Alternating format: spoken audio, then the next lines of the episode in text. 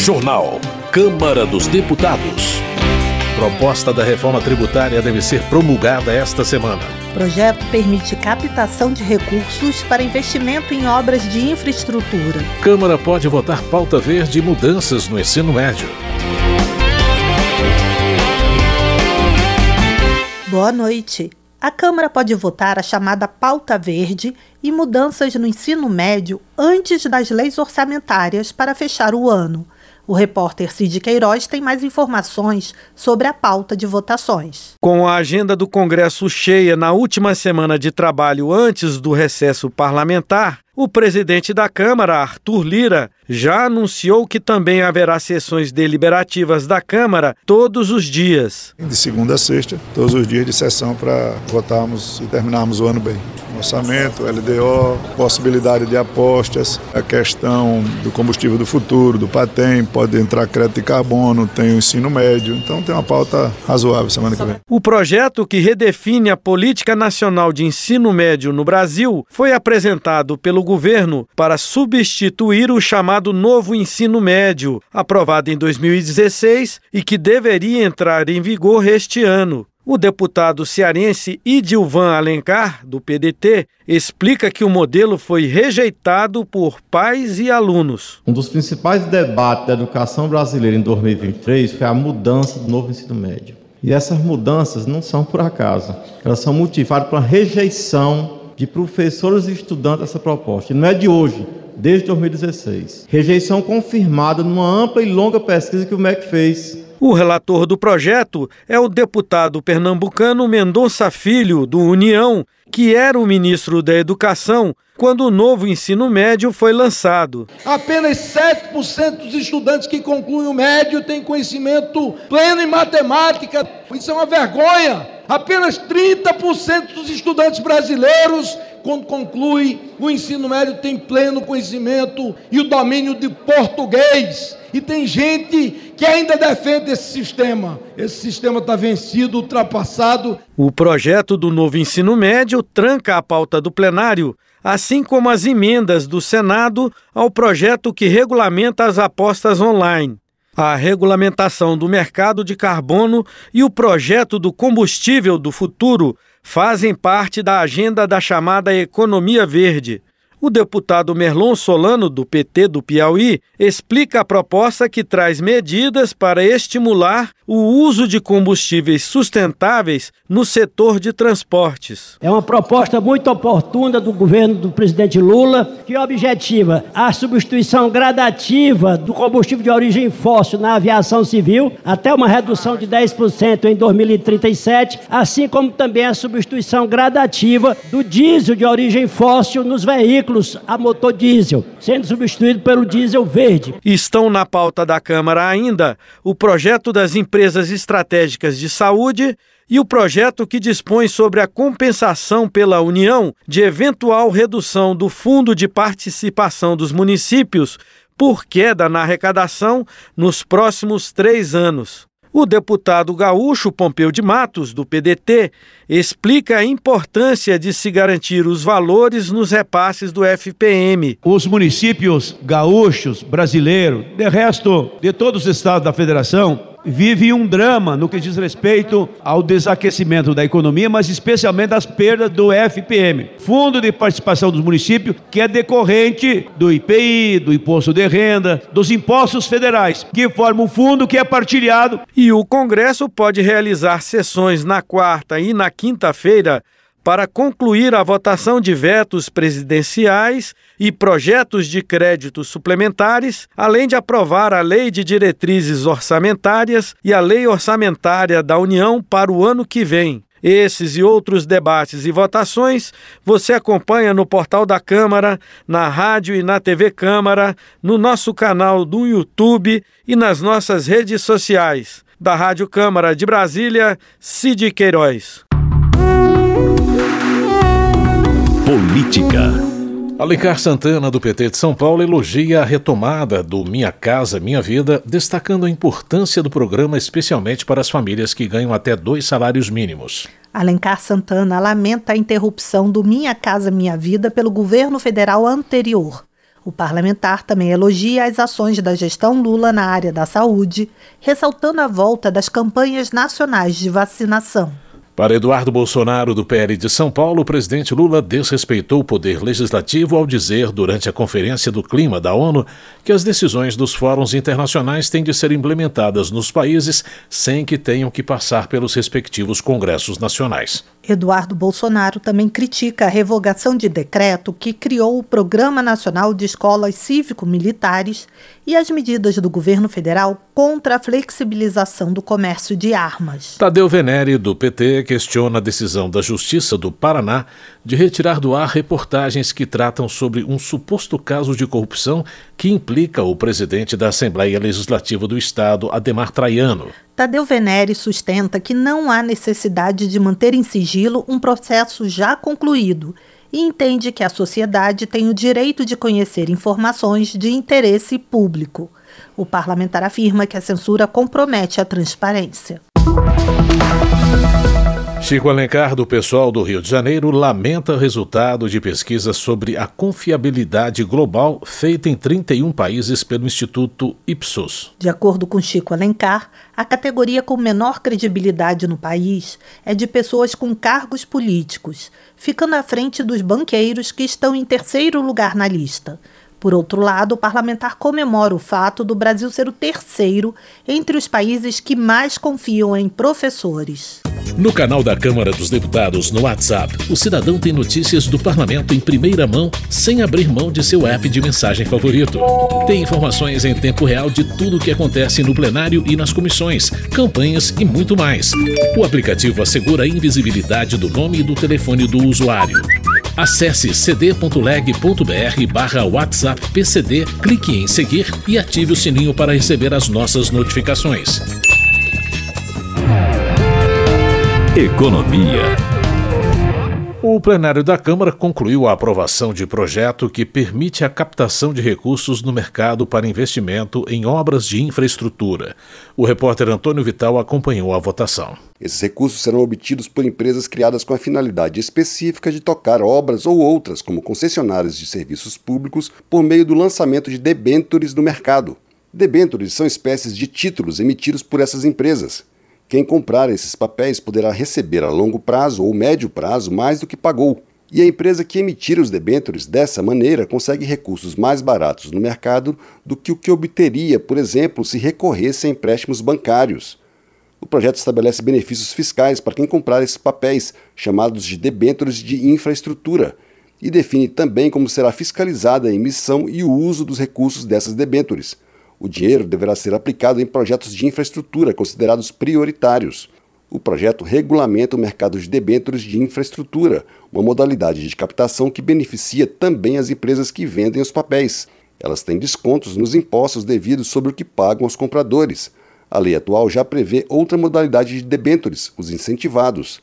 O relator da proposta, deputado Arnaldo Jardim, do Cidadania de São Paulo, explicou a diferença entre as duas modalidades. As debêntures que hoje nós temos, chamadas incentivadas, podem ser adquiridas por investidores individuais que se somam num fundo de investimento, por exemplo. Mas agora se cria a possibilidade de que essas debêntures emitidas sejam adquiridos por fundos previdenciários, por fundos de pensão. São hoje investimentos que estão em aplicação de imóveis, coisas pontuais, sem permitir esse planejamento. O projeto já tinha sido aprovado pela Câmara em 2021 e depois foi alterado pelo Senado, que fez seis modificações no texto. Ao voltar para a Câmara, o relator acatou quatro das mudanças. Uma delas prevê a alíquota de 25% sobre os rendimentos das debêntures para detentores que vivem em paraísos fiscais. Outra baixa de 25% para 15% a alíquota do imposto de renda incidente sobre os rendimentos das instituições financeiras com as debêntures incentivadas. O projeto foi aprovado com críticas do PSOL,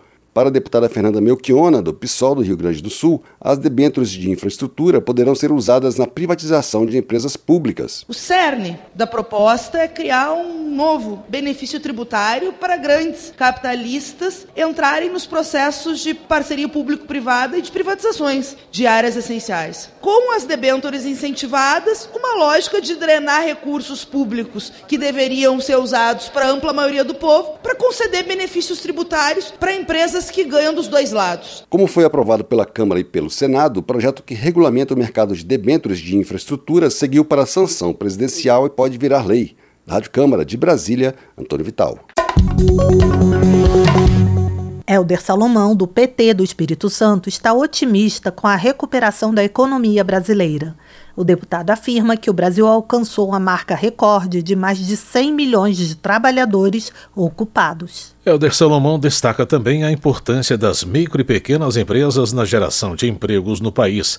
Ele defende a aprovação de projetos relacionados ao setor e afirma que o principal desafio do Brasil é crescer com inclusão social. Augusto Coutinho, do Republicanos de Pernambuco, destaca que as micro e pequenas empresas foram responsáveis por 71% dos empregos gerados em 2023, de acordo com dados do Sebrae.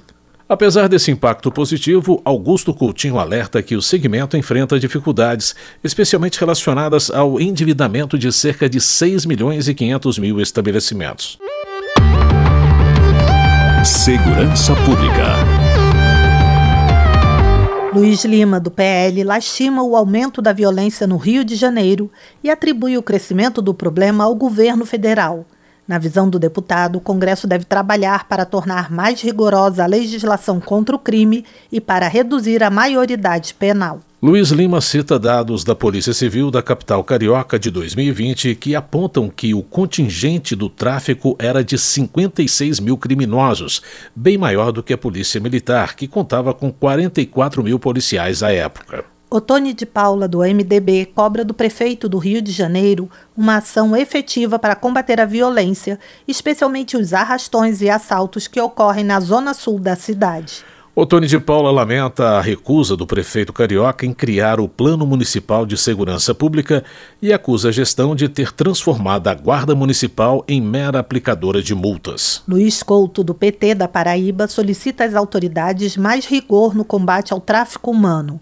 O deputado cita dados da ONU, segundo os quais 85% das vítimas são exploradas sexualmente. Luiz Couto também comemora a aprovação na Comissão de Constituição e Justiça de projeto que possibilita a eleição de reitores nas universidades federais e nos institutos federais de educação. Dr. Alain Garcês, do PP do Maranhão, defende a sustação do decreto presidencial que proíbe a aquisição de armas e o registro de novos CACs, colecionadores, atiradores e caçadores. Para o Dr. Alain Garcês, o direito à compra de armas assegura, além da defesa pessoal, a proteção da família e da propriedade privada. O parlamentar avalia que o governo Lula mudou as regras de aquisição de armamentos por questões meramente ideológicas. Saúde. Segundo José Medeiros, do PL de Mato Grosso, a demora e burocracia para os repasses do Ministério da Saúde aos hospitais filantrópicos tem gerado aumento das ações judiciais e prejudicado o atendimento. O parlamentar considera que a paralisação dos serviços dessas instituições poderia levar ao colapso do sistema de saúde brasileiro. No entanto, José Medeiros salienta o sucesso da Santa Casa de Rondonópolis, que, segundo ele, superou desafios financeiros a partir de parcerias com o setor privado. Ele ressalta a importância de modelos de gestão eficientes para evitar a falência de hospitais em todo o país. Votação. Câmara concluiu a aprovação da reforma tributária que segue para a promulgação. O repórter Antônio Vital acompanhou a votação. A Câmara dos Deputados aprovou a proposta de emenda à Constituição que altera a cobrança e a repartição de impostos entre governo federal, estados e municípios, a reforma tributária. O texto substitui diversos tributos sobre o consumo por dois impostos sobre valor agregado, parecido com o modelo adotado por mais de 100 países. Dessa forma, o IPI, o PIS e a COFINS, que são tributos federais, serão substituídos pelo CBS, que será gerido pelo governo federal. Já o ICMS e o ISS serão substituídos pelo IBS, que será gerido por estados e municípios. Além disso, os impostos serão cobrados nos locais de destino das mercadorias e serviços, e não mais no seu estado de origem. O texto define uma fase de transição de sete anos até a mudança completa entre 2026 e 2032, a partir de 2033, os impostos atuais serão extintos. O IBS, que substituirá o ICMS e o ISS, será distribuído para estados e municípios a partir de decisões de um Conselho Federativo, chamado Conselho Gestor do IBS, sem a participação do governo federal. A proposta foi aprovada pela Câmara em julho e depois alterada pelo Senado. Ao voltar para a Câmara, o relator deputado Aguinaldo Ribeiro, do PP da Paraíba, excluiu trechos que foram anexados pelos senadores, como maneira de permitir a promulgação dos trechos já aprovados pelos deputados e mantidos pelo Senado. Além de simplificar a cobrança de impostos, a proposta isenta de tributos os itens da cesta básica, e vários produtos e serviços terão alíquotas reduzidas, como o setor de serviços. O texto do Senado também prorrogou até o final de 2032 benefícios fiscais concedidos às indústrias automobilísticas por meio da concessão de crédito presumido da CBS. Partidos da oposição criticaram o texto e obstruíram a votação. Para o deputado Marcel Van Hatten, do Novo do Rio Grande do Sul, a reforma aumenta a carga tributária. Mas o que eu estou sendo aqui é contra aumento de impostos, é contra benefícios setoriais, é contra utilizar-se de um argumento que é positivo, ou seja, descomplicar o sistema tributário manicomial brasileiro para esconder todos os outros dispositivos desta PEC que não é de reforma tributária verdadeira. É uma PEC do Lula e do PT para ampliar o tamanho do Estado. Além dos novos impostos que substituirão os atuais, a reforma cria um imposto seletivo de competência federal sobre bens e serviços prejudiciais à saúde e ao meio ambiente, como cigarros e bebidas alcoólicas. O texto aprovado mantém benefícios fiscais para a indústria automotiva e para a Zona Franca de Manaus. Destaque que retirava benefícios para fábricas de automóveis e autopeças instaladas no Nordeste foi rejeitado pelo plenário. O relator Aguinaldo Ribeiro classificou a proposta como um avanço histórico. Nós estamos trazendo não só simplificação, nós estamos trazendo a eliminação da cumulatividade, nós estamos combatendo e trazendo transparência para o nosso país, porque hoje o nosso cidadão não sabe quanto paga de imposto nesse país, porque o nosso sistema não é claro, ele é pesado e pesado sobre os que mais precisam no nosso país, sobre os mais desprotegidos, porque ele é regressivo, ou seja, quem precisa mais é justamente quem paga mais. O autor da proposta, deputado Baleia Rossi, do MDB de São Paulo, disse que a reforma vai impulsionar o crescimento da economia. Vai destravar nossa economia, vai fazer o Brasil voltar a crescer, gerando emprego e renda para a população. Uma reforma que simplifica o sistema, que é justa e que vai fazer com que os mais pobres pagam menos impostos. O presidente da Câmara, Arthur Lira, também comemorou a aprovação e considerou o texto final o melhor possível para o país. Nós procuramos fazer o melhor possível para entregar ao Brasil um texto que dê longevidade, que dê mais simplicidade, que desburocratize, que dê segurança jurídica, que atraia investimentos, que os investidores, as empresas, as indústrias, o agronegócio, quem os serviços, nós não temos a ousadia de dizer que fizemos o texto perfeito, mas um texto possível dentro de um parlamento que tem a diversidade de pensamentos que tem o nosso e a qualidade também diversificada de mentes que pensam, agem diferentes, mas que representam na sua essência a população. Depois de aprovada em dois turnos na Câmara, a reforma será inserida na Constituição depois de promulgada. Da Rádio Câmara de Brasília, Antônio Vital. Termina aqui o Jornal Câmara dos Deputados, com trabalhos técnicos de Tony Ribeiro e apresentação de Mônica Tati e José Carlos Andrade. Uma ótima noite para você. Ouça agora as notícias do Tribunal de Contas da União. Minuto do TCU. Você sabia que o Tribunal de Contas da União tem uma revista científica? A revista do TCU reúne artigos técnicos e científicos relacionados ao controle externo, ao direito público e à administração pública. Ela também aborda temas sobre contabilidade, finanças, inovação e auditoria no setor estatal. Os trabalhos publicados são todos originais e inéditos. A revista do TCU tem a quarta classificação mais alta no sistema de periódicos da CAPES, a Coordenação de Aperfeiçoamento de Pessoal de Nível Superior do Ministério da Educação. A primeira revista foi publicada em 1970 e hoje em dia as edições são todas digitais. Para acessar o conteúdo ou saber como enviar um artigo para avaliação do conselho editorial, acesse o site tcu.gov.br. TCU Fiscalização a serviço da sociedade. Você ouviu a voz do Brasil. Boa noite.